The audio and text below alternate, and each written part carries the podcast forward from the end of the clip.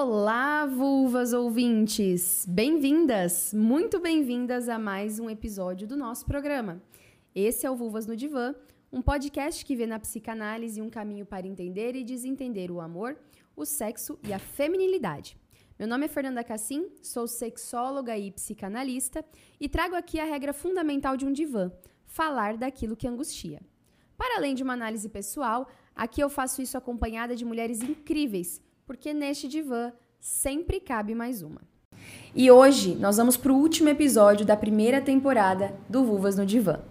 Nós, do Vulvas, acreditamos que toda mulher merece sentir prazer e tem o direito de viver a sua sexualidade de forma autêntica e potente. Mas sabemos que, infelizmente, muitas minorias ainda estão longe desse direito. Neste episódio, estaremos com a diva Cauana Russo, cientista social formada pela Universidade Estadual de Londrina, produtora cultural e musicista. Em Maringá, ela atua como cantora e produtora e está no divã conosco hoje para falar sobre a vida sexual das mulheres trans. Cauana, seja muito bem-vinda ao Vulvas no Divã. E aí, tudo bem? obrigada. Muito prazer, Obrigada, obrigada, obrigada pelo convite, inclusive. Tô ansiosa para o nosso papo, assim. É primeira experiência, assim, nesse, nesse modelo de entrevista. Então, é isso. Vai ser legal. Fique à vontade, porque você é uma pessoa de luz e eu tenho certeza Obrigado, que nosso papo é o nosso papo e todo mundo que está acompanhando vai curtir muito também. É, a gente sabe que, que tem toda uma, uma, uma questão de vulva quando se trata de trans. E aí, gente, quando a, a Kawana chegou, ela falou: Poxa, eu vim num programa de vulvas no divã. E no, como é que você falou em espanhol? Vulva no tengo yo. No tengo yo. eu acho importante a gente começar falando da linguagem sobre a vulva, porque a vulva não é um órgão, né? a vulva é um significado. É, mas ela é um significado atribuído a um lugar, né? Ela é um significado atribuído a, um, a, uma, a uma genitália específica né? Então, tal como é o sagrado feminino, por exemplo. Sim. Né? Então, acho que dá pra gente fazer essa, essa primeira ah, essa primeira alusão mesmo assim, né, de entender, entender os nossos genitalismos, né? Sim. Porque se a gente vai falar de sexualidade de mulheres, é quais mulheres, cara pálida? Pois é. Né? Eu não estou em nenhum momento no lugar de fala nesse, nesse podcast, então me corrija. Não, mas nem eu no meu, né? Porque de sexualidade eu posso falar da minha, que é bastante peculiar, assim, inclusive. Mas daí é, é, é... Eu acho que é um papo pra gente ir ah, desbravando lugares. Eu acho que a nossa conversa tem que ir mais por aí, né? Desbravando Sim. possibilidades em vez de traçar verdades, em vez de traçar. Ah, traçar sus né? Porque eu me recuso a falar de norte. pois é, né? Porque, na verdade, eu vejo que, que nesse embate de, do lugar de fala, que é um, uma discussão muito importante, a gente acaba evitando discussões e evitando uh, transversalidades dentro uhum. das, das várias vertentes e assuntos, né? Então, se eu não me coloco a falar com você e você não se coloca a falar comigo, a gente não consegue encontrar um É, mas é porque essa questão do, do, lugar de fala ela é um pouco mistificada, né? A, a Jamila Ribeiro, né? Que é, uhum. é, é ela, ela que tem um livro que é lugar de fala, né? Sim. É, tô certa, né? Da autoria. Tenho quase certeza Sim. que eu tô certa.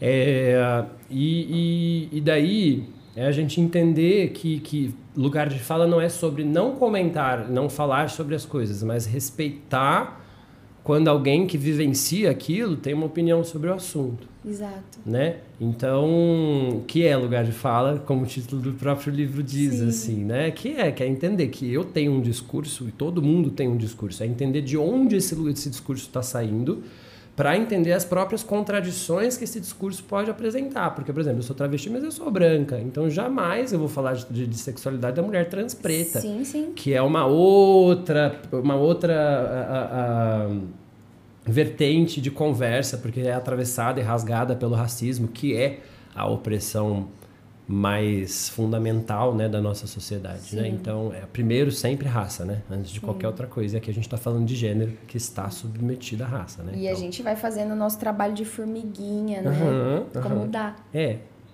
Bom, então sou grata por poder estar tá fazendo Igualmente. isso hoje. E a gente está falando aqui, né, de disforia de gênero, que é um amplo espectro, né? Então você se definiu agora como mulher travesti. Uhum. Você poderia me falar um pouquinho por que você se definiu como mulher travesti? Pensando de transgênero, de transexual? É, é, é eu, eu, eu, assim, eu vejo a coisa do mulher trans no lugar da travesti como uma forma de desestigmatizar o corpo travesti. Né? Então, existe um estigma que, que, que a travesti carrega que no processo de embranquecimento da coisa, de repente, a, a mulher trans não leva. Entendi. Então, então, eu prefiro me colocar nesse lugar da, da da travestilidade mesmo para desestigmatizar essas questões. Porque senão a gente vai deixando na língua, na linguagem mesmo, no signo, né? Isso, isso a parte. A imagem. É, é, a, a então ela não é uma identidade à parte, ela é apenas uma identidade de. E é, como toda identidade, é um processo de identificação. Então eu me identifico como travesti e procuro tirar o estigma dessa, dessa, dessa palavra, porque é uma identidade como qualquer outra, né? A travesti ela é uma mulher trans, ela só não se identifica dessa forma, como mulher trans até mesmo porque eu não me pretendo mulher. Assim, né? Não você quer pretendo. falar sobre isso pra você? É, é porque, porque para mim dá a impressão de que pra gente colocar as pessoas dentro de uma mesma caixinha, né, na briga de, de, de pela igualdade, assim, a gente acaba cometendo algumas gafes. E nessa coisa do colocar mulher trans, eu fico pensando se isso não estigmatiza mais do que, do que agrega, né? Porque o que, que é a mulher trans, né? Se a gente olha a origem do discurso, aí analisando linguisticamente aquilo uhum, que a gente está falando, sim. é uma mulher que não é cis. Sim. Então é uma mulher que a gente se pauta no discurso genitalista para falar o que, que é, né? Sim. É, então é, é uma mulher que não, tem, que não tem vagina, que não tem útero, é uma mulher que tem outras formas de, de, de corpo, né? outra corporalidade. Então eu, eu, eu vejo isso um pouco de uma forma um pouco diferente do que o movimento costuma ver, assim. Não, não me agrada essa... E, e, existem divergências dentro do movimento também, claro, obviamente. Claro, então, claro, claro, claro. Então, aqui, gente, quando a gente fala no, no podcast Vulvas e vem as nossas convidadas, a gente não está de maneira nenhuma querendo estabelecer uma verdade absoluta. É. Ah, é, por, por, por é. isso o uso da primeira pessoa, né? Eu vejo uhum. dessa forma. Eu acho que é o mais importante de tudo, a gente sempre usar a primeira pessoa. Porque identidade, eu acho que é isso que a gente vai acabar discutindo hoje, ela é sobre o que a gente, na primeira pessoa, entende sobre si. E não sobre o que um outro diz, é, né? ela, ela é validada socialmente, né? Sim. né? Eu acho que a briga vai por aí, assim. Mas ela é, inicialmente, sobre o, o eu, né? E assim, Cal, pela psicanálise, é, a gente também se valida pelo olhar do outro, porque somos resultados do discurso do outro. Né? E aí vem a, a, questão de identidade desde sempre, desde hum. antes de nascermos, desde o fucking chá revelação ou coisas derivadas. Eu não sei se eu rio ou se eu choro quando eu vejo, mas hum. é, esse discurso que nos atravessa para também a gente poder usar dessa, dessa ideia de discurso e diferenciar.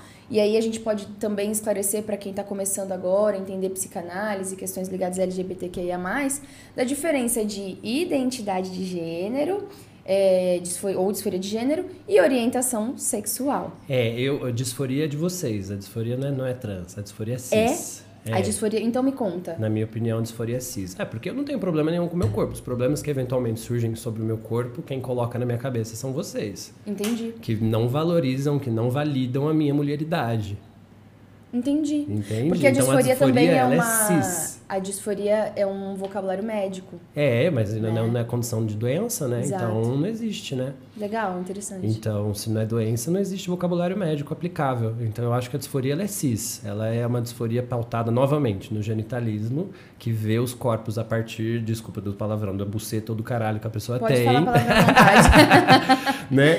Então ela vê as pessoas a partir desse lugar, e daí se a gente não lida muito bem com esse lugar, a gente tem disforia. Não, não, não. A disforia ela é social também. Ela é Entendi. é colocada dessa forma. É porque quando a gente pensa em, trata em doença, a gente pensa em tratamento. É. E qual é o tratamento? Então, a pessoa que passou, sei lá, tanto tempo não se identificando né, com as genitálias que né, vieram biologicamente. Que nem é a tônica do movimento trans, Que nem é a tônica.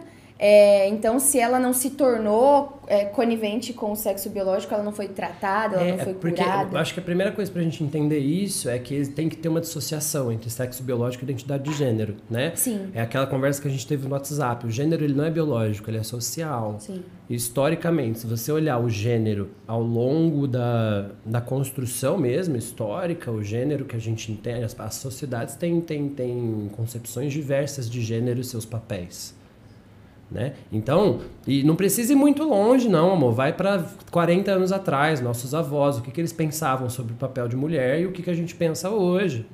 Né? E daí, assim, na mesma sociedade branca colonizadora. Né? Eu não estou nem convidando a gente para olhar para as sociedades indígenas, as sociedades, é, é, é, é sociedades aborígenes. Eu não estou convidando para a gente olhar para uma cultura sim, completamente sim. diversa. Na nossa mesma a gente já encontra essa contradição. Sim. Então, o gênero ele é um papel social porque ele é formado ao longo das concepções sociais, certo?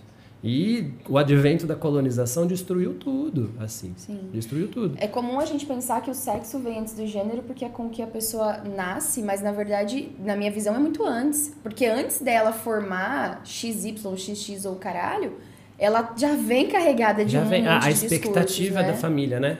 A, expectativa, expectativa do menino ou da menina. Isso já vai colocando uma roupagem em cima dessa criança antes mesmo de ser definido biologicamente falando. Só que daí é aquela, é aquela coisa, né, que a gente tem que se, sempre se refletir do, ai, calma, mas e aí, né? Porque, porque existe um discurso muito forte, né, dentro disso, ah, os papéis de gênero do útero são diferentes dos papéis de gênero de quem tem testículo. Uhum. Isso historicamente em todos os lugares. Sim, só que isso não perpassa mulher e homem. Mulher e homem são categorias sociais. Sim. Né? É, agora, útero e, enfim, quais gônadas você vai, vai manifestar não necessariamente tem a ver com papel social. Né? Tanto é que existem sociedades que são matriarcais, outras que são patriarcais. As travestis existem há não sei quantos séculos, né? A primeira, o primeiro registro de travesti aqui no Brasil foi o Chico do Manicongo, que foi uma, uma, uma raptada, né? Uma das pessoas pretas sequestradas de África e ela era conhecida, ela era venerada como rainha, né?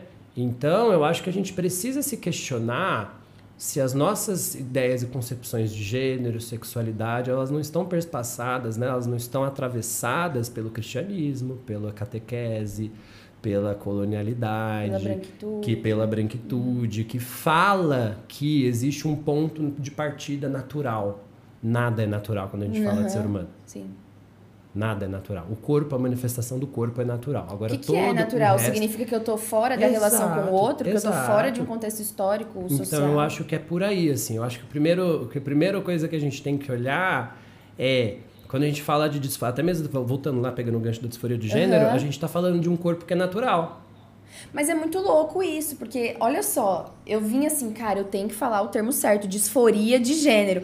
Aí é você é... chega e a Cal fala, Fer, não vejo como disforia de gênero. É, eu não tenho disforia. Eu amo o meu corpo do jeito Exato. que ele é. Eu sou mulher. Exato, e é maravilhoso, porque não tem receita. Entende? E todo mundo fica tão preocupado, né? E eu acho que a, que a coisa é sobre isso, assim. O que, que é disforia de gênero? É um discurso médico. E todo discurso médico é político.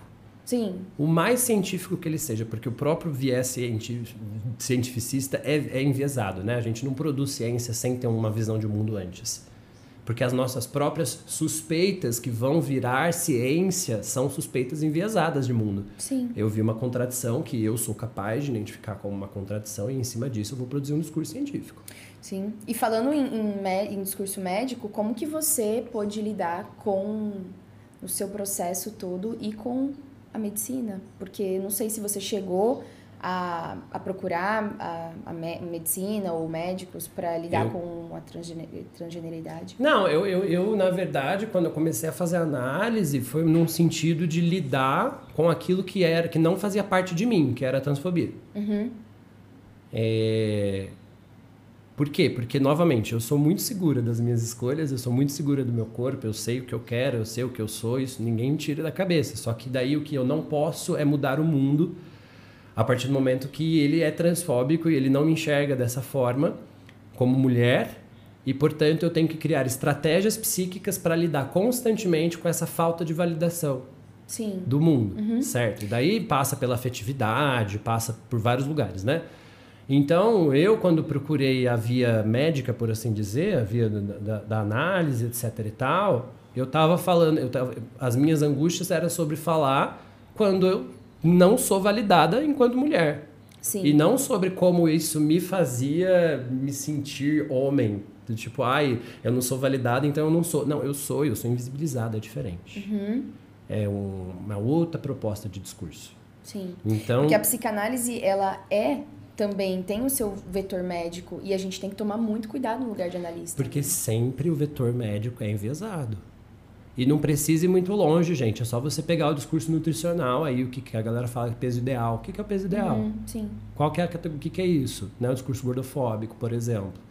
Então a gente sempre tem que olhar o discurso médico um pouco desconfiado, porque esse lugar de saber do médico é muito confortável, né? Sim. Ele sabe pronto. É o lugar do suposto saber. É, então, saber. então eu acho que todo discurso ele tem que ser sempre analisado com o viés político, principalmente Sim. quando ele é branco, heterossexual, cisgênero e homem, né? O, o, o, a, o raio do homem que, que... É difícil, né? É, é.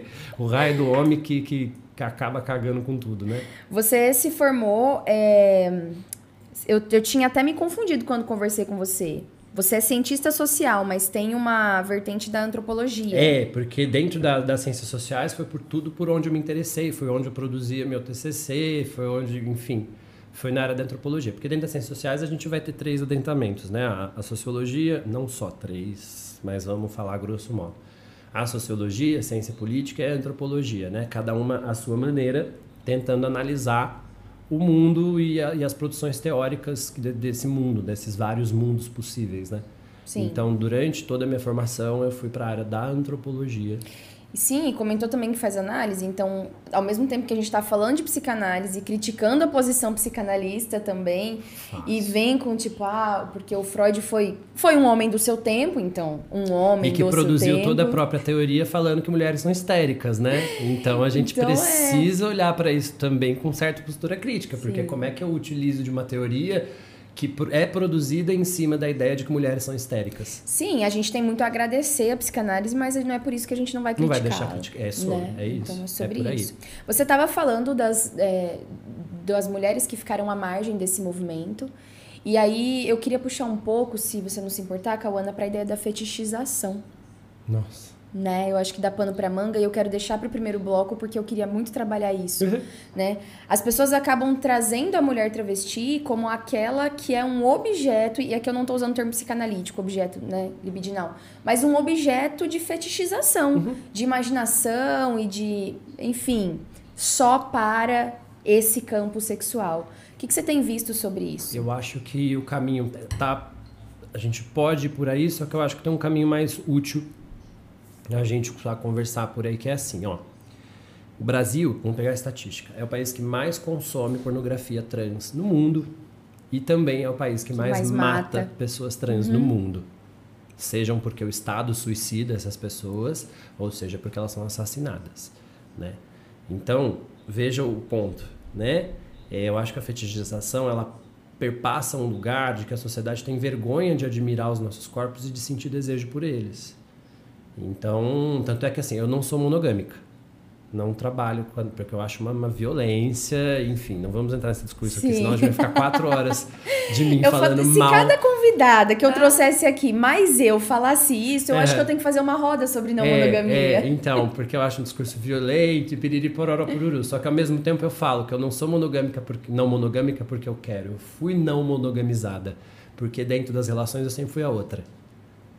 Caralho. Eu sempre fui a pessoa que não estava apta a ser assumida. Uhum. Eu sempre fui a pessoa que tinha que ser sido participar do sigilo. A sociedade. É, né? é e, e, isso perpassa as amizades também, né? Então, assim, as pessoas têm um comportamento muito carinhoso comigo dentro de algumas paredes e quando a gente coloca isso em sociedade, opa, por quê? Porque tem o estigma e a transfobia não atinge somente quem é trans, atinge as redes de afeto dessas pessoas também. Sim. Né? Tal como racismo, tal como, enfim, né? Então, compreender que ser fetichizada, sim, por causa da cultura pornográfica do, do que, que, o nosso país tem, né, de consumo de pornografia, e também entender que essas mulheres trans muitas vezes só encontram seu sustento nesses lugares, porque é, é aí que vocês querem ver a gente, na rua, na margem da, da avenida fazendo programa. É o, único, é o único trabalho digno que a gente pode ter. Né? Então eu acho que a fetichização ela passa por esse lugar de que a gente não é digna de afeto. Por quê? Porque o afeto é cobrado de forma cruel. Né? Ué, não é, não obstante, é muito comum você ver notícia de jogador de futebol pedindo desculpa porque fez sexo com mulher trans, gente. Exato, como se fosse um pecado, como se fosse. Entendeu? Então eu acho que, per, que perpassa pensar esses lugares. de entender de que não é só sobre hipersexualizar, porque somos hipersexualizadas, mas sobre um corpo que é constantemente desejado, vida estatística, é constantemente desejado e assassinado exatamente pelo fruto do mesmo desejo. Mas aí, mas aí existe uma lógica é, inconsciente, talvez você possa chamar assim, de que esse dado é muito interessante. O que eu mais desejo é o que eu mato. Porque não é socialmente aceito. Então, é, quando eu vejo, por que que, por que que eu vejo tanta transfobia, assim, no, no, no meio que a gente vive, numa cidade super conservadora como a nossa, é porque se num mundo de pessoas harmonizadas, o teu diferente desperta o meu diferente. E despertar o meu diferente é sofrimento para mim. É, e também entender que, que as questões sobre relacionadas à orientação sexual não estão muito claras para a própria população, né? Porque eu não. Eu, é, é, é, um homem não deixa de ser hétero porque tá ficando com uma mulher trans. Exato é mulher. O desejo perpassa pelo né? objeto feminino. Entende? Uhum. Então eu acho que a grande questão é a gente colocar sobre como as amarras sociais, Caramba. e é isso que eu sempre falo para psicólogos e analistas. Será que vocês estão preparados para receber um corpo trans dentro do consultório de vocês? Porque vocês vão entender que o sofrimento desse corpo não é sobre relação com pai e mãe o sofrimento desse corpo é falta de validação social enquanto digno de afeto, digno de respeito. É foda a gente chegar e tratar na análise. Eu tenho um cronômetro em cima da minha cabeça contando até 35 anos, que é a idade que eu vou morrer se eu seguir a estatística dos corpos que não são como eu. Sim. Eu tenho 30 anos, eu já estou na terceira idade travesti. Você entendeu? Então eu acho que será que a psicologia tá, e a psicanálise está preparada para lidar com um sofrimento que não provém de criação? Que não provém exatamente desse lugar que fala que as estruturas psíquicas e mentais são formadas na, na, família, na infância, e daí, portanto, tudo que decorre de sofrimento vem daí. E você vê sabe? como é que é, da minha visão de analista, né? Já atendi é, pessoas trans no, no processo e conheci essas pessoas depois do processo. E era muito diferente para mim estar tá no lugar de analista. Porque eu também elaborava um luto, ali quando a pessoa chegou, um exemplo, né, chegou o homem entre aspas e depois, né, não estava estava uhum. reconhecido, estava em transição, estava em transição e se e se expressou daquilo que já uhum. sentia. Uhum.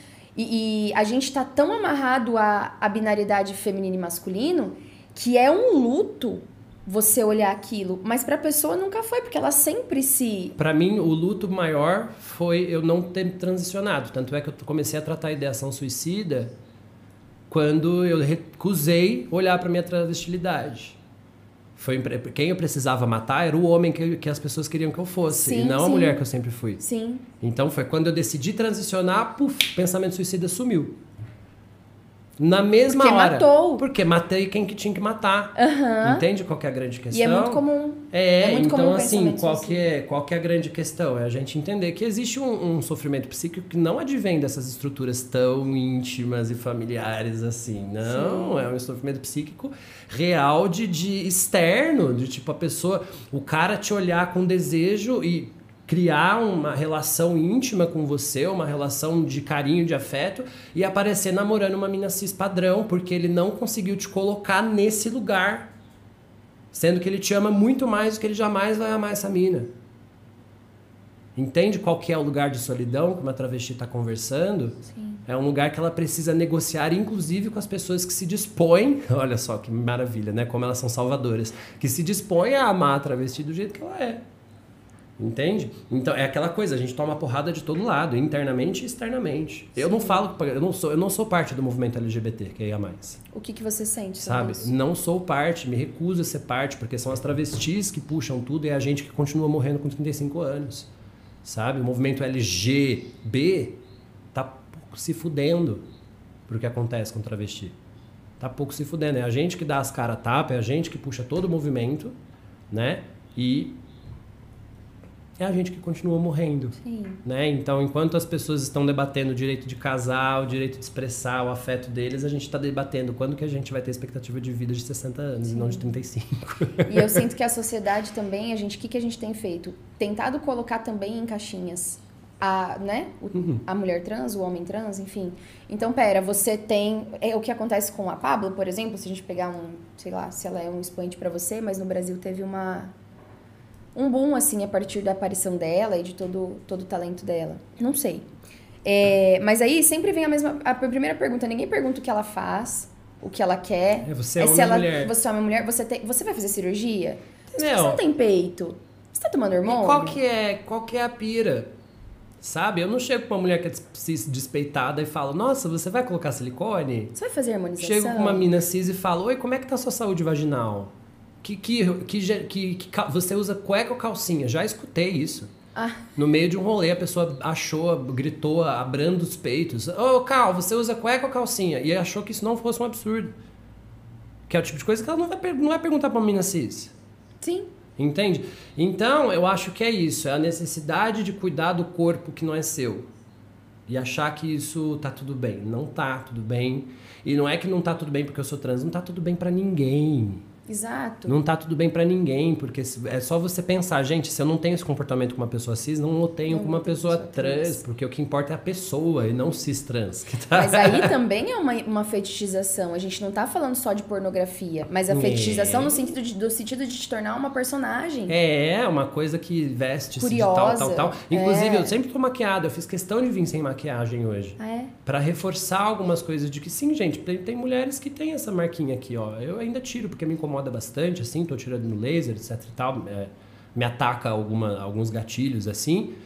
É, e também é socialmente muito mais confortável não ter essas marcas porque facilita muito o processo, né? Mas eu fiz questão de, de vir um podcast que fala vulvas no divã, eu não tendo vulva e tendo barba. Também Entende? gostei.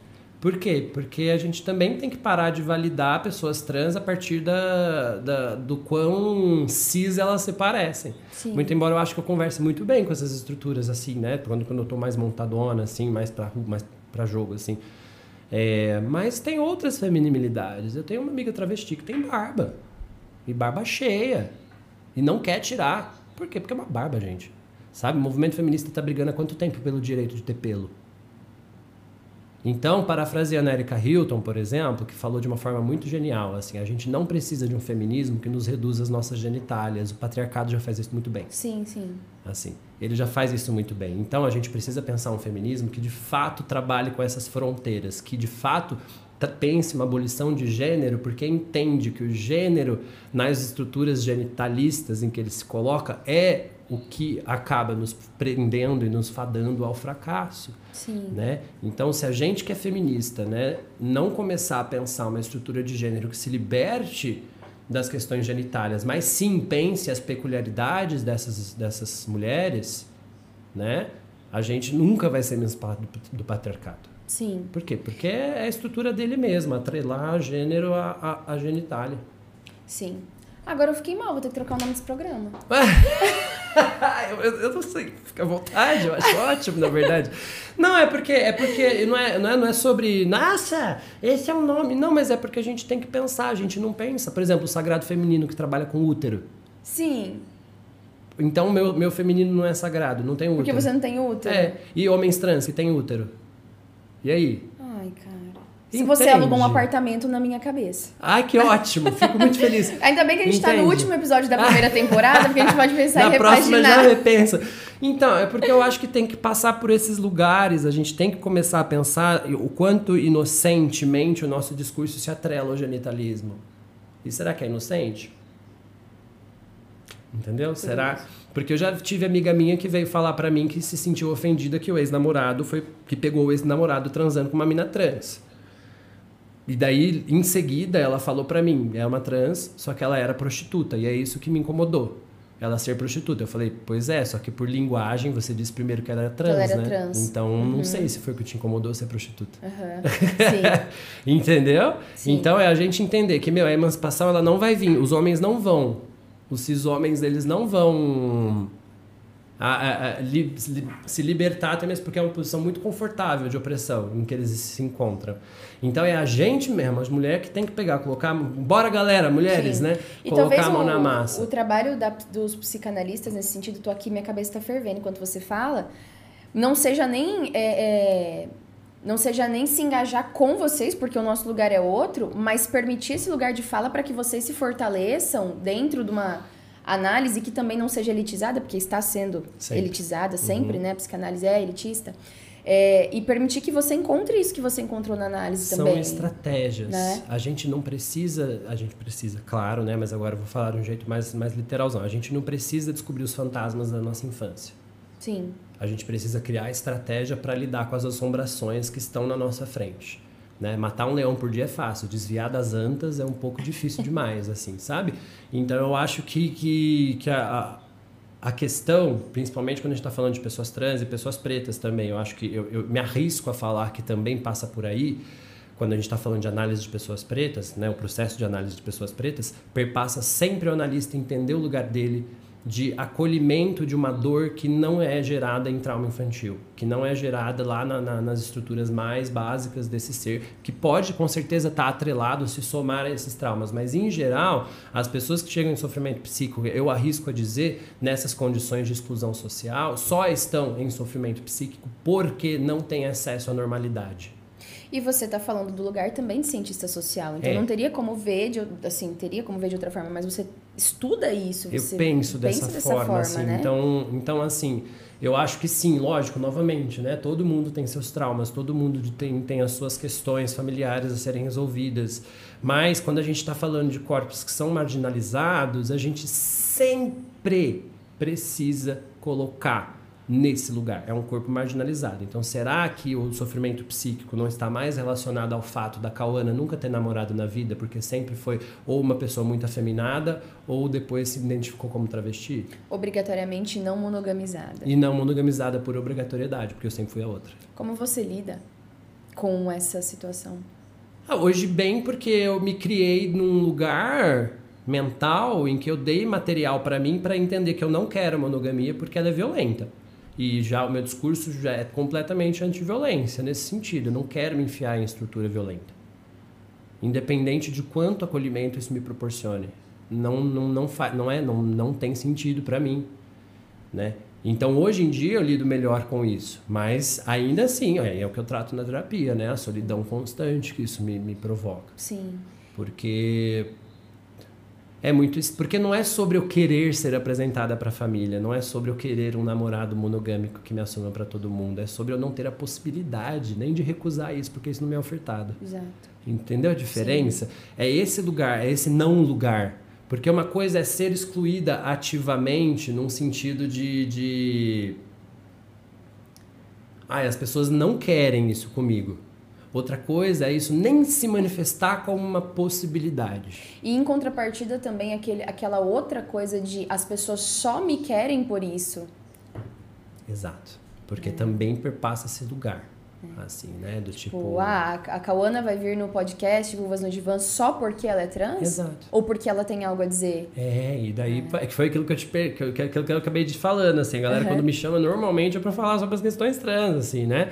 É, tal como só chamam mulheres pretas para falar de coisas de mulher preta, gente. Ué, a Elisa Lucinda falou isso. Ela é atriz, ela é poetisa, Sim, cantora maravilhosa. Ela falou isso em plena roda viva da TV Cultura. Uhum. Eu quero ser chamada não para falar de racismo, Sim. eu quero ser chamada para falar da minha poesia, Sim. da minha música, do meu trabalho. E é isso, tipo, eu quero ser chamada para falar dessas coisas. Eu também quero ser chamada para falar das questões trans. Também. Até porque né? você tá no meio artístico e sua voz é, é... sua voz em vários em polissemia, né? Ela é muito grande. Obrigado. Mas eu acho que a, que a questão é essa, assim, é, é, a gente acaba sendo limitada. Ih, meu peito tá coçando, acho que vai chover. É assim? Aham. É, a gente acaba se, sendo limitada a esse lugar em que eu só sou convidada para falar sobre as minhas dores, sobre as feridas que já estão expostas ao sol e ao sal. Sim. é, bom, mas a gente vai falar muito ainda, quero. Né, porque já já Já deu metade do nosso programa, vai. É, é, é, tanta coisa, é cara. É tanta coisa. Sabe? A minha, a minha cabeça vai pipocando, daqui a pouco eu vou pensando em outras coisas, mas eu quero te ouvir acima de tudo. E também quero fazer o nosso intervalinho, né? Chamar o pessoal para ir lá pro, pro YouTube, ver os nossos outros podcasts. A gente vai deixar esse podcast também lá no canal Vulvas no Divã, que eu não sei se vai continuar se chamando Vulvas no Divã a partir de hoje. É, e quero agradecer aos nossos patrocinadores e entregar uma lembrancinha pra Cal. Yes, eu gosto de lembrancinhas. Deixa é uma ver. lembrancinha, mas é de coração, porque lembrando uma treta, legal. Uma treta, R entre. Genial. É Então, é a caneca da Mãe Treta, nossa patrocinadora. Peitinhos. Né? Com peitinhos. É porque você falou que tava coçando seu peito e ia chover. Eu lembrei Aham, da caneca. aham. Que legal, aqui. Que linda, várias tetas. São tetas de todos os tipos, tetas pra quem tem, tetas pra quem não tem, tetas Aham. pra quem retirou, tetas pra quem colocou. Legal. E essa loja Mãe Treta tem toda uma Eu um motivo pra maternidade, porque ser mãe é treta mesmo. Pô. Né? Imagino, só, só consigo imaginar só. E agradecer a Mãe Treta, nossa patrocinadora. Obrigada, obrigada pelo presente, inclusive, eu amei. Agradecer a Larissa Egoroff, médica, professora universitária e obstetra com atendimento de pré-natal de alto risco e parto humanizado.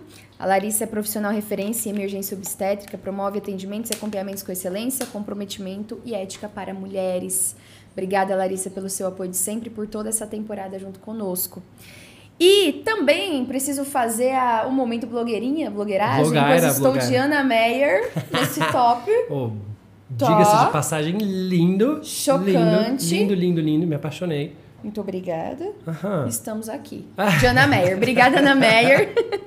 Sempre me deixando mais sexy, tentando. E vamos lá.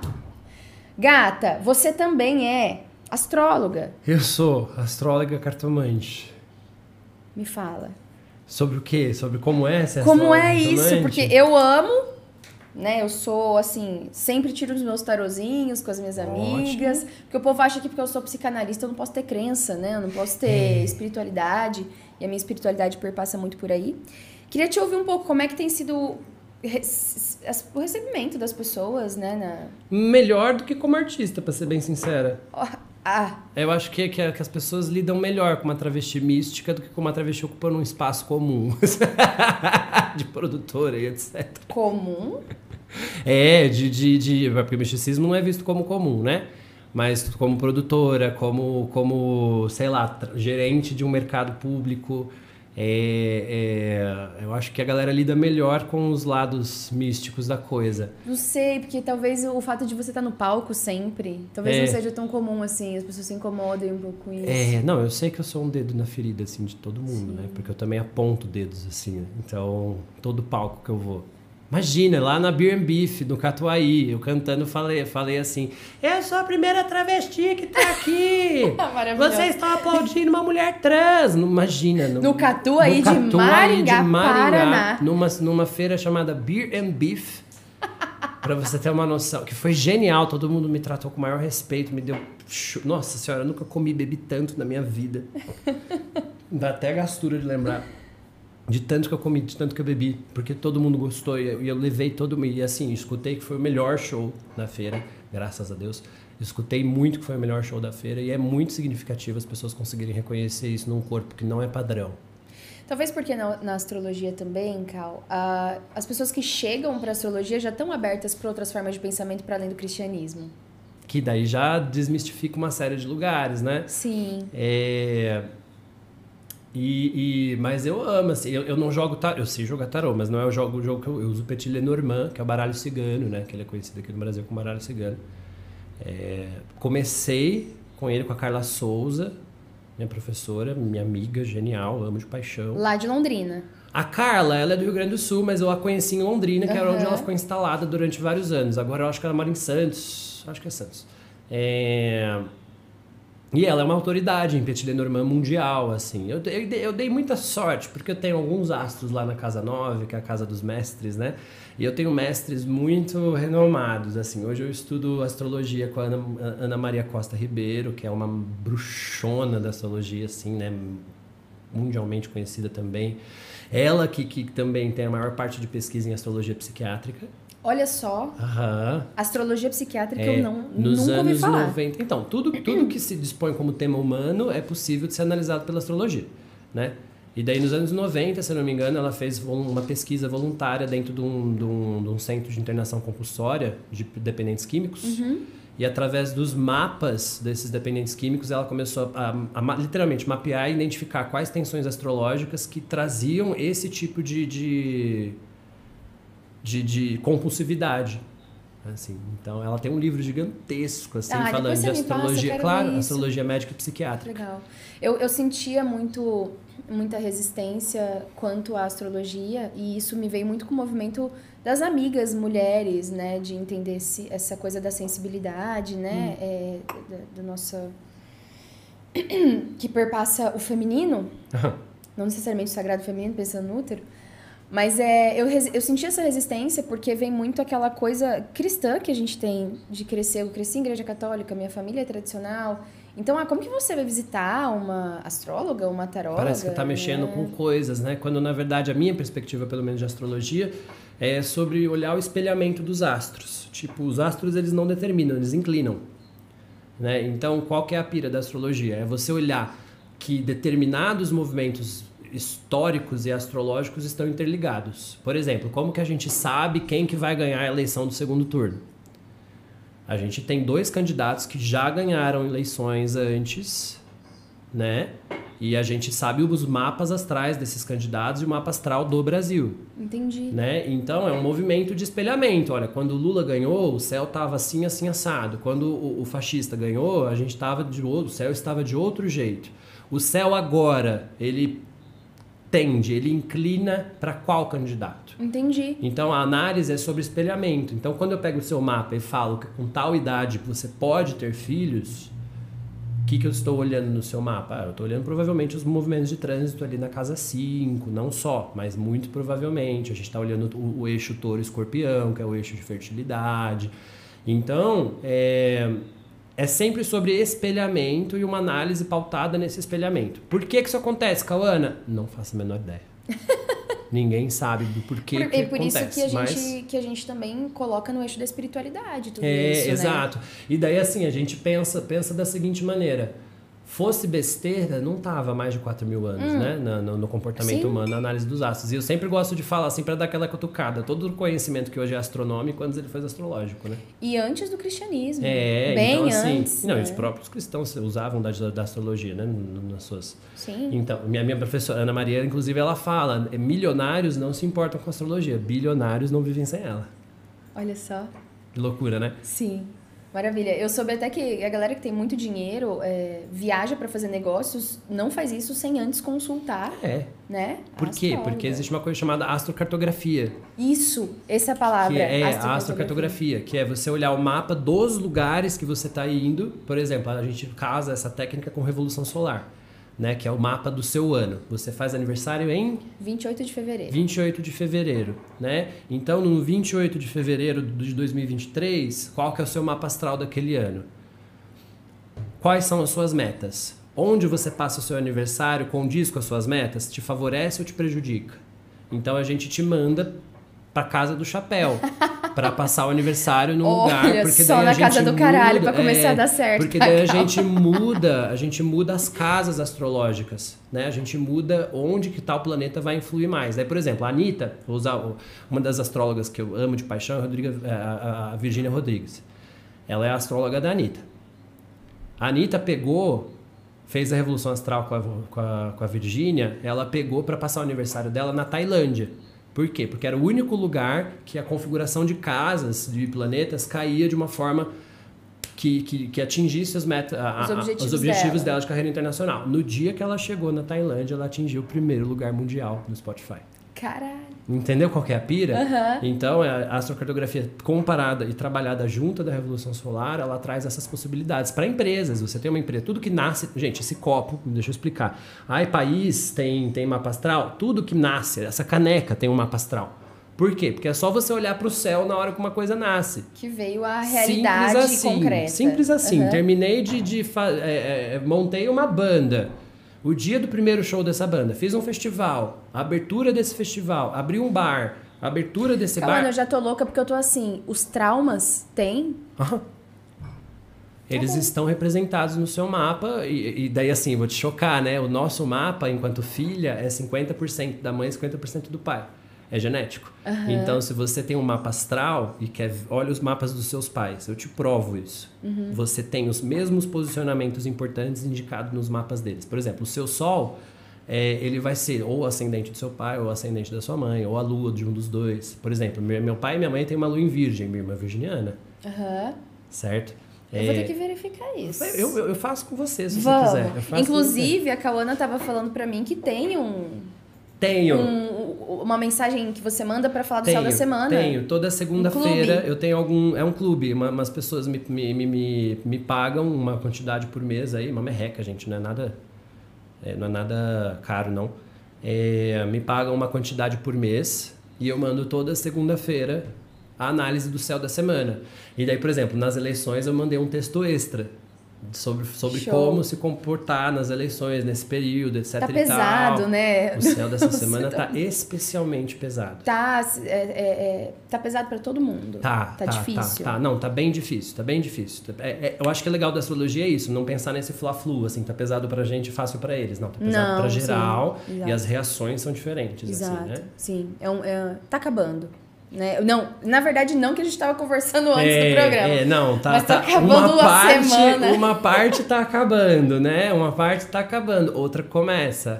A minha professora também fala: não tem movimento de encerramento na casa 8 sem que algo se gere na casa 1. Sim. Sempre. Sim. sim. Sempre. Você sabe que a gente está falando de astrologia, né? E, e arte. falar, falar de linguagem é comigo, né? Não só como é, lacaniana, mas também como linguista. E como é que você vê a linguagem da arte para você? É, você falou que foi no Catuaí e pôde se posicionar e que se colocou. Você acha que a arte, ela mais. É, é, lógico que ela te ajuda, mas como você tem visto esse movimento de uma forma mais ampla, assim, né? Eu falei da Pablo, eu vi que você não gostou muito. É porque eu tenho uma certa coisa de, de, de, de com drag queens de uma forma geral. Eu não sei se a Pablo é drag. Então, mas ninguém sabe porque ela mesma tá nesse lugar, né? De, de, de se definir ainda, assim, né? É, a Pablo parece que já começou até a tomar hormônio uma vez para é. ficar mais feminino, mas parou porque o peito começou a doer. E ela, mas ela, não sei, nunca. Hoje em dia eu acho que ela se posiciona. Posso estar completamente enganada, então eu vou calar minha uhum. boca para não falar merda. Mas eu acho que ela se posiciona na, no não binário. É, mas assim, em geral, o movimento de drags me, me, me incomoda um pouco porque muitas delas fazem de forma desrespeitosa. Ah, é aquela coisa do homem gay, em geral branco, que, que fica se apropriando daqueles arquétipos de feminilidade e daquilo que as travestis começaram, né? Porque a maquiagem drag ela é muito inspirada em como travestis se maquiavam para fazer ponto uhum. na rua e não tem esse crédito, não tem essa, esse respeito muitas vezes pelas travestis. É, e você sente isso da Pablo, então? Opa. Tá. Eu tô falando no auge da minha ignorância sobre ela. Eu é. segui ela um não, tempo eu também não a conheço, mas... mas... assim, né, deve ser uma pessoa extremamente respeitosa, etc e tal, mas é uma coisa que eu tenho com o movimento de drag queens de uma forma geral. Conheci pouquíssimas que eu falasse assim, que fazem isso de uma forma respeitosa. Tá. Sabe? Tanto é que as pessoas raramente, as drag queens, elas se identificam como homens, elas falam no pronome feminino, inclusive depois que estão desmontadas né? Masculino. Rara, é, não, é feminino. Feminino? É, eu sou linda, maravilhosa, minhas amigas. Uhum. Gente, eu cansei de, de, homens gays se tratarem em grupos enquanto femininas. Sim, mas não E quando olhem uhum. para mim, começam a me chamar de ele, de amigo. Tipo, entre eles, que são rapazes barbados, eles se tratam como mulher. Sim. E daí eu, que sou uma pessoa que tá sempre montada, tá sempre dialogando com essa estrutura mais cis, assim, né? Nas vestimentas, etc. Olha pra minha cara e chama de ele. Sabe? Então, Sim. isso. Então eu, eu tenho. São coisas minhas, né? Não é. Não que é a prova movimento... de que não é tão difícil assim a gente adequar o pronome. Às não, não é difícil. É, só é um, o desinteresse. Sim, sim, sim. Só, é o des, só há desinteresse. É você olhar para um corpo e falar: esse corpo ele é ele, esse corpo ele é genitalista, né? Sim. Por que, que o, o, seu pronome é ela? Por que, que eu, eu defini que teu pronome é ela? Só porque você se veste de uma forma tal? Só porque você tem peito? Só porque você tem isso, tem aquilo? E o que, que, você achou do, do movimento da Lin de ter tatuado na testa? Você... É, eu acho genial e eu acho triste. Por que, que ela precisou? Sim. Porque foi uma necessidade. Ela falou, eu não tô falando que ela não quis, não tô falando que ela foi forçada, nem nada disso, né?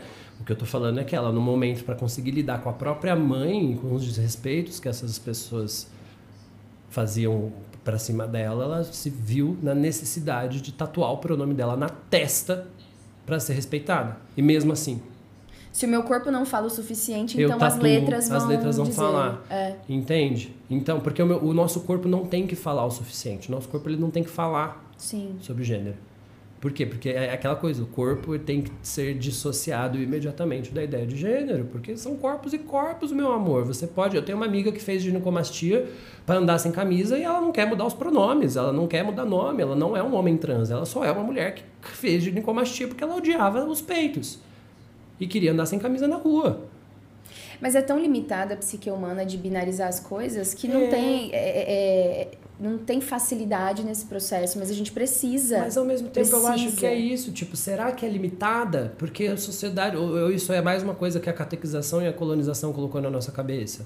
É uma discussão muito válida, Sabe? Cal. Eu acho já que é- penso eu pela... não acho que é limitada, porque nunca foi limitada. Se existiam sociedades que pensavam gênero de forma diferente, por que, que a gente não pode pensar? Sim. Eu acho que também é nesse lugar de conforto. Será que a gente quer pensar gênero de uma forma diferente?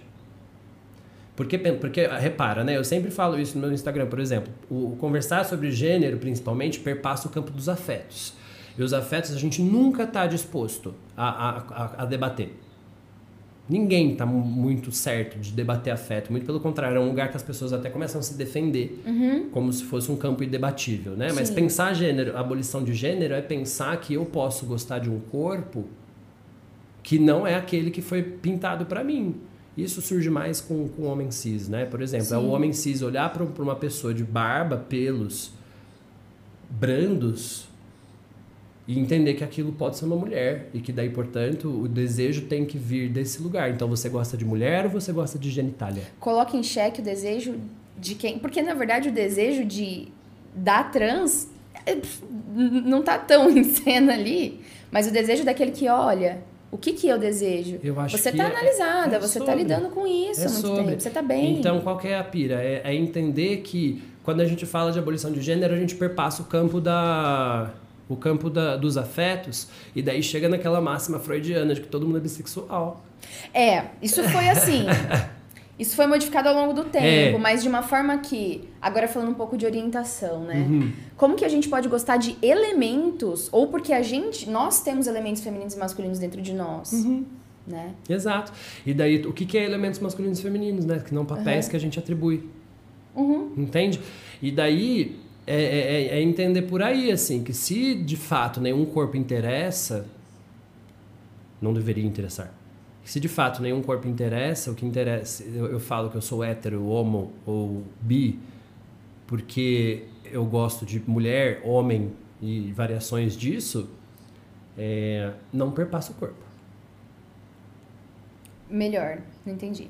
Qu- Qual que é, qual que é, quando eu falo que eu sou uma pessoa lésbica, Hum, eu gosto de mulheres. ok. Certo? Quando eu falo que eu sou uma pessoa, um homem que fala que é gay, gosta de homens. Sim. Quando a pessoa é bissexual, gosta dos diversos corpos que existem na, na, na, nas diversos gêneros que existem em sociedade. Só que uma mulher lésbica e um homem gay, raramente, quando falam eu gosto de mulher, vai pensar numa travesti para ocupar esse lugar. Entendi. Por quê? Entendi Porque elas. E, e- e gays também não vão pensar num homem trans para vai estar no ocupar esse lugar. de gênero da Por quê? caixinha. Exato, por quê? Porque as pessoas colocam o afeto nos corpos e não nos títulos que eles carregam. Entendi. Então, por isso que falar de abolição de gênero é muito difícil, porque perpassa um campo de afeto em que a gente tem que ressignificar os nossos próprios gostos. E daí que a treta fica treta. Sim. Né? Porque é difícil mesmo, gente. A Tem que gente se é- desconstruir todo, né? a gente é bombardeado de informação de que. E a, e a sociedade é falocêntrica pra cacete, né? Sim. Então. É, é, eu não consigo nem chegar a imaginar como é, né? Porque eu falo. O fato de eu ter cabelo curto já me causa alguns transtornos no sentido de. Sapatão. Sapatão. Só pra cara de sapatão. Então você entendeu qual que é o pesadelo Imagina, que, é- que, que, que a gente está em contato o tempo inteiro? Que é, entender, é, é tentar fazer o mundo entender que, brother, não, não é corpo. É, é- e, e isso perpassa os. Por exemplo, todas as vezes que eu sou atacada pela transfobia, que eu não tô muito bem na cabeça, assim, no sentido de ser, por exemplo, essas últimas três, quatro semanas aí foram. Nossa Eu imagino, imagino. senhora, como foi difícil. E decidiu tudo acontecer de uma vez. Tudo. Todas as coisas que davam pra dar errado essas últimas quatro semanas comigo aconteceram. E daí, além de tudo, eu fui vítima de um ataque transfóbico. Foi o que acabou comigo. Tipo, eu não tava em estrutura, por quê? Porque eu já tava enfrentando uma série de outras coisas. É, é documentação que tava precisando para um bagulho, daí evento que eu tava correndo atrás, da vida capitalista no jovem do século XXI, uhum. etc e tal. Além, daí eu tava numa semana especialmente densa, e daí ainda sofri um ataque transfóbico. As minhas estruturas de, de estratégia para lidar com isso estavam completamente abaladas. Fiquei mal para um caralho. Passei Sim. duas semanas tendo crise de ansiedade constante, que foi o que me levou a ir no psiquiatra e começar a tomar remédio. Uhum. Porque eu não estava conseguindo lidar. Entende? É excessivo, né? É uma sensação é... de estar em alerta então, o tempo todo que não daí, tem como não gerar ansiedade. Exato. E daí o que isso faz? Isso faz eu ressignificar todas as minhas relações, principalmente com homens. Por quê? Porque eu pergunto sinceramente se as pessoas que me falam que me amam todo dia me veem como uma mulher no sentido de falar assim, aham, me ama pra caralho, mas e aí? Uhum. Assumiria um relacionamento com alguém como eu? Uhum. Se, se permitiria desejar alguém como eu? Porque perpassa esse lugar amar uma pessoa trans. Né? Você desconstruir os seus os seus gostos, desconstruir as suas impressões sobre isso, né? Desconstruir então, a si para aceitar o outro. Exato. E eu acho que isso não perpassa só pessoas trans aí, né? Isso é, é a noção de mundo, né? De uma Sim. forma geral. isso tá é sempre... amar, né? Então, é, repara como é que pra gente, e isso é uma armadilha também, porque a gente tem que entender o limite das pessoas no sentido de, de repertório, né? Vocês têm que ter muita paciência, né, Carl? Mas é um poço de paciência. É, a gente tem que viver bebido de paciência. Assim. Senão vocês enlouquecem também é. e entristecem. E também tomar cuidado com essas armadilhas, porque querendo ou não, ressignificar e repensar todos os meus afetos é uma armadilha. Por quê? Porque eu tenho uma rede de apoio. Sim. Uma rede de apoio que provavelmente é bastante transfóbica quando a gente trata no limite. E se a gente entrar nessa pira, fi, a gente se isola, se tranca no quarto e não sai mais. Sim, sim. Tal como é por isso que eu não acredito, por exemplo, em cancelamento. Um, porque quase sempre é racista, né? Pessoas pretas vão ser canceladas, pessoas brancas uma semana depois tá uhum, lá, vivona, uhum. de boa. E dois, porque, um, a, a Luísa Marilac que fala isso, a travesti nasceu cancelada.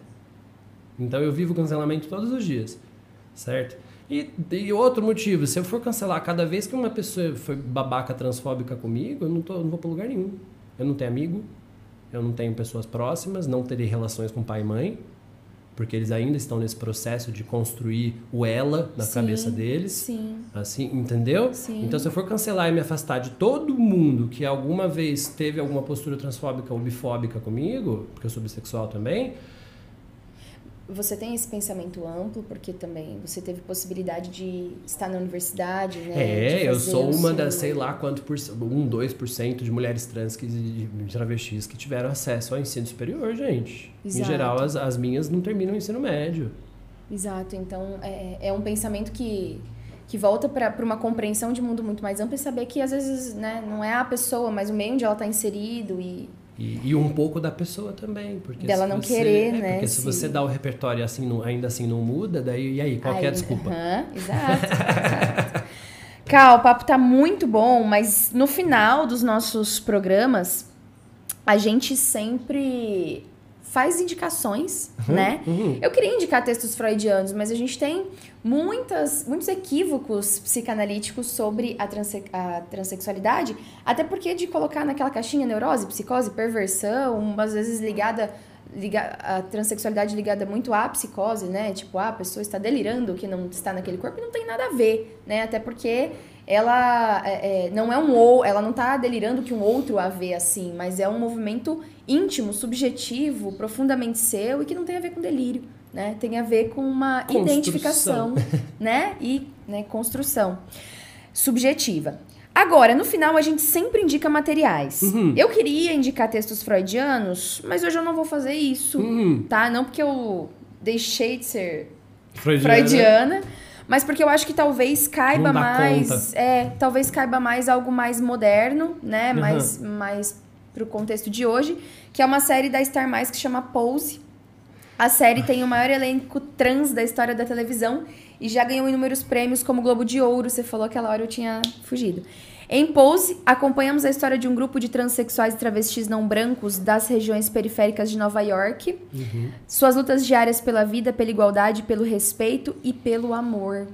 Ah, é, e também é uma série que se passa no giro da AIDS, né? Na, na e mostra como que essas casas de travestis, o que, que são essas casas de travestis? Travestis que muitas vezes eram prostitutas, adotavam a população LGBT da rua, que eram expulsas de suas casas e caíam nas drogas, etc e tal. Então elas sustentavam com o trabalho de programa, principalmente delas, casas de acolhimento de pessoas que foram assim como elas expulsas, né? E daí essas, essas casas elas se encontravam num salão de baile para dançar e trabalhar figurino, maquiagem, várias categorias de premiação e eram premiadas e assim elas tinham inser, uma, alguma inserção social, né, de acolhimento, etc e tal.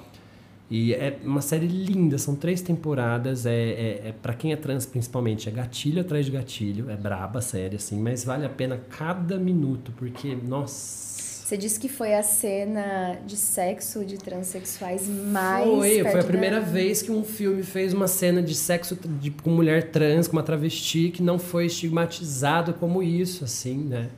Foi genial desse tanto, uhum. assim, que foi só uma cena de sexo e não uma cena de sexo com uma mulher trans. Aham, uhum, genial. Uma coisa que tá vindo muito na minha cabeça agora, Cal, é essa palavra, né? Porque que as pessoas buscam por visibilidade, visibilidade eu não sei se é bem isso, porque. É, eu nunca fui anônima na minha vida. Eu não sei o que, que é não ser visível. Eu acho que a palavra visibilidade ela remete mais sobre como nós queremos e devemos ser vistas. Sim. Menos sobre como as pessoas nos veem. Porque nos veem sim. É, não, se não nos vissem, gente, nós estaríamos na situação que estamos, sim. né? Porque é uma situação colocada pra gente, sim. né? E não só aconteceu. É, mas eu acho que quando a gente fala sobre visibilidade, é a, é a oportunidade que a gente tem de se mostrar para o mundo como a gente quer, como a gente Sim. é, e não mais sobre como vocês interpretam. Sim, porque senão fica um holofote só é. sobre o fato de ser trans. É que nem é isso, as pessoas, novamente, voltando àquele assunto, as pessoas só nos convidam para falar das nossas dores, é. né? É, e daí também eu, eu, evito um pouco dessa narrativa, assim, eu tento evitar um pouco essa narrativa do, do, do, do, do da dor. Uhum. Não, a minha vida é boa. Eu prefiro olhar outras coisas, sabe? Ressignificar, olhar por outros lados, assim, porque senão a gente enlouquece, é esse lugar mesmo, assim, sabe? Sim. Então eu entendo, ok? Eu entendo a questão da visibilidade e a importância dela, mas é que nem a, a palavra minoria. Aham. Uhum. Se, se a gente é mais da metade da população mulher, a gente é minoria? Se é mais da metade da população é preta, preta é minoria? Não, a gente está falando de minoria política, política né? De, uh -huh, de que detém um certo poder. Então, será que também não, não, vale a pena a gente ressignificar essa palavra? Sim. Só que a gente entende também qual a utilidade dela, né? De como usá-la. Só que eu acho que no fundo, no fundo, é sempre sobre isso, né? A gente olhar as semânticas. As palavras e os signos e como que a gente está tentando de alguma maneira e errando e é assim mesmo. A gente é, vai tentar e errar. A, é, tem, tem uma uma pessoa chamada Jenny Nunes, que eu não sei se você segue, Jenny Papos. Sim, sigo. Que trabalha principalmente na monogamia, mas Sim. cristianismo, etc e tal. Ela fala assim, meu, se a gente é ressignifica todas as estruturas que a gente está criticando, convém chamar da mesma coisa? Essa é uma das sacadas mais geniais dela. Assim, se a gente está ressignificando, pensando uma monogamia que, que seja libertária, né, no sentido de permitir pessoas sentirem afetos por outras, que, que, que não, não se baseie no discurso de violência, que não isso, não aquilo. Convém chamar de monogamia? Os Entende? Os é, se a gente está tentando um feminismo que, que, que se liberte do, do genitalismo, convém chamar genitália de gênero? Eu acho que, que é isso, assim, a gente às vezes fica ressignificando quando na verdade é criar outra. Sim criar outra perspectiva, outra, outra, outro contexto filosófico que permita a gente pensar e repensar isso.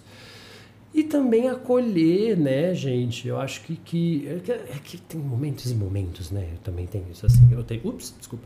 Eu tenho momentos e momentos na minha vida, assim, né? Em que eu. Todo mundo que é militante, né? Eu tenho momentos que eu tô mais agressiva, tem momentos que eu tô mais didática. No momento eu estou mais didática porque eu cansei de bater cabeça.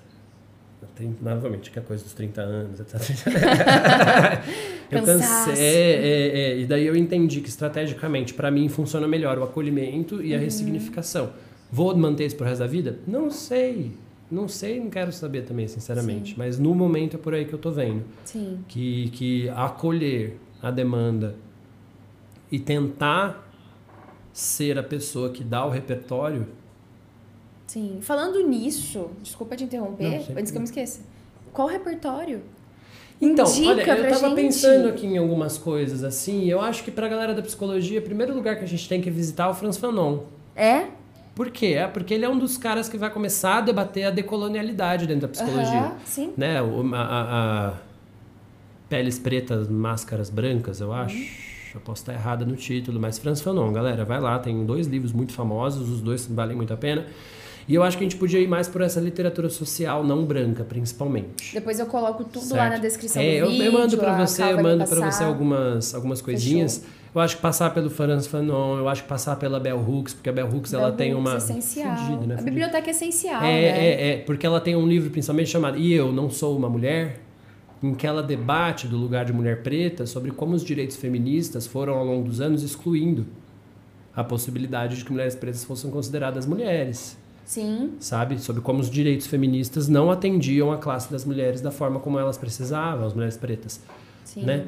Então eu acho que a gente precisa aí dar esse tipo de nutrição para o cérebro, de, de, de teorias, principalmente feministas, assim, mas da psicologia, que não dialogam necessariamente com a ideia da psicanálise, que tentam dialogar sim, mas sempre inserindo a questão né, do locus desse ser humano mesmo, né? Um ser Sim. humano preto, não, não tem como eu falar que são as mesmas angústias de um ser humano branco. A nossa tendência é sempre ler algo com o qual a gente se identifique ou identifique uma dor, mas às vezes, às vezes não sempre é muito importante. Uhum. A gente lê coisas que não estão. Bom, eu não sou uma mulher trans, eu não sou uma mulher preta, mas eu devo ler Bell Hooks. Principalmente porque você Né? vai atender pessoas Porque eu que são, atendo né? pessoas, porque eu conheço É. pessoas e porque.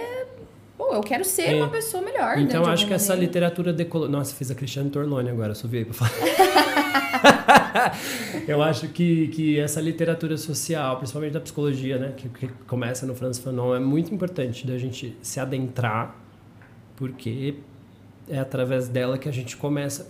É porque assim, é o que eu sempre falo, meu, não adianta a gente do alto do nosso privilégio branco e daí do alto do privilégio cis e heteronormativo, a gente achar que a gente vai ter a capacidade mental de ressignificar as estruturas da nossa cabeça sozinho. A gente tem que dar material constante para isso. Desconstrução, ela não é uma meta, ela é um ponto de partida. Eu acho que a diferença é Sim, essa. A gente sim. não tem que falar, olha, atingir a desconstrução. Não. Eu atingi uma construção Eu depois. Uhum. estou em processo e vou estar porque eu nunca vou deixar de ser branca. Sim, Nunca. Então eu nunca vou deixar de, de, de permear as estruturas raciais sim. e me beneficiar delas. E em nenhum lugar a gente tá salvo também de ser, de ser criticada de alguma maneira, ou Exato. de discordarem da gente. Então eu acho que a grande questão é essa. A gente não pode cair na prepotência de que a gente leu dois livros e pronto, já tem o Cheguei. material suficiente para questionar as estruturas do patriarcado que está aí há sei lá quantos mil anos é, é, organizando a sociedade.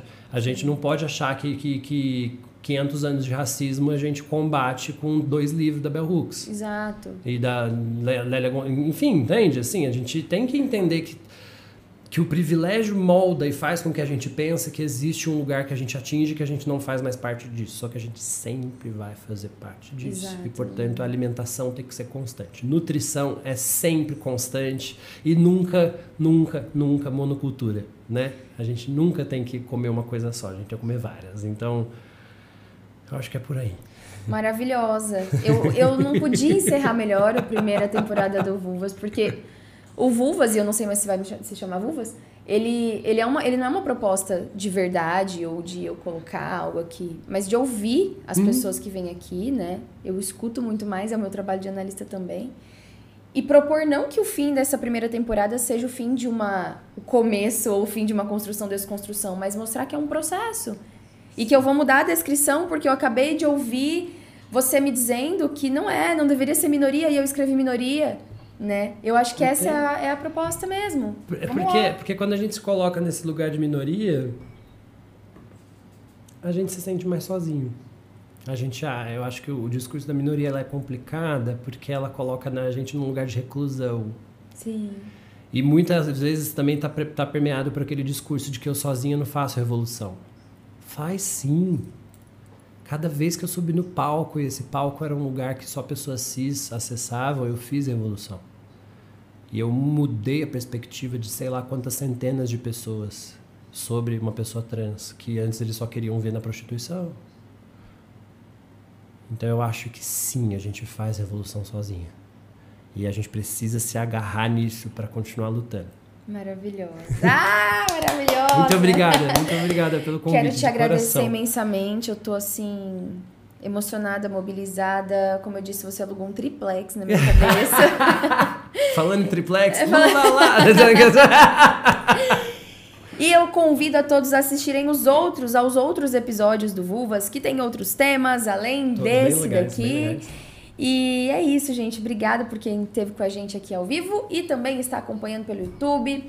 A nossa próxima temporada está para vir e também aceita sugestões, Cal. Depois vamos conversar Vamos, sobre isso. vamos. Público, sugestões para as nossas convidadas e para os nossos papos. Obrigado Um a todo mundo beijo. que ficou aí comigo até agora. É isso. Até a próxima. Obrigada, Cal. Obrigada, agradeço, pessoas que nos assistem. E até a próxima temporada. Até.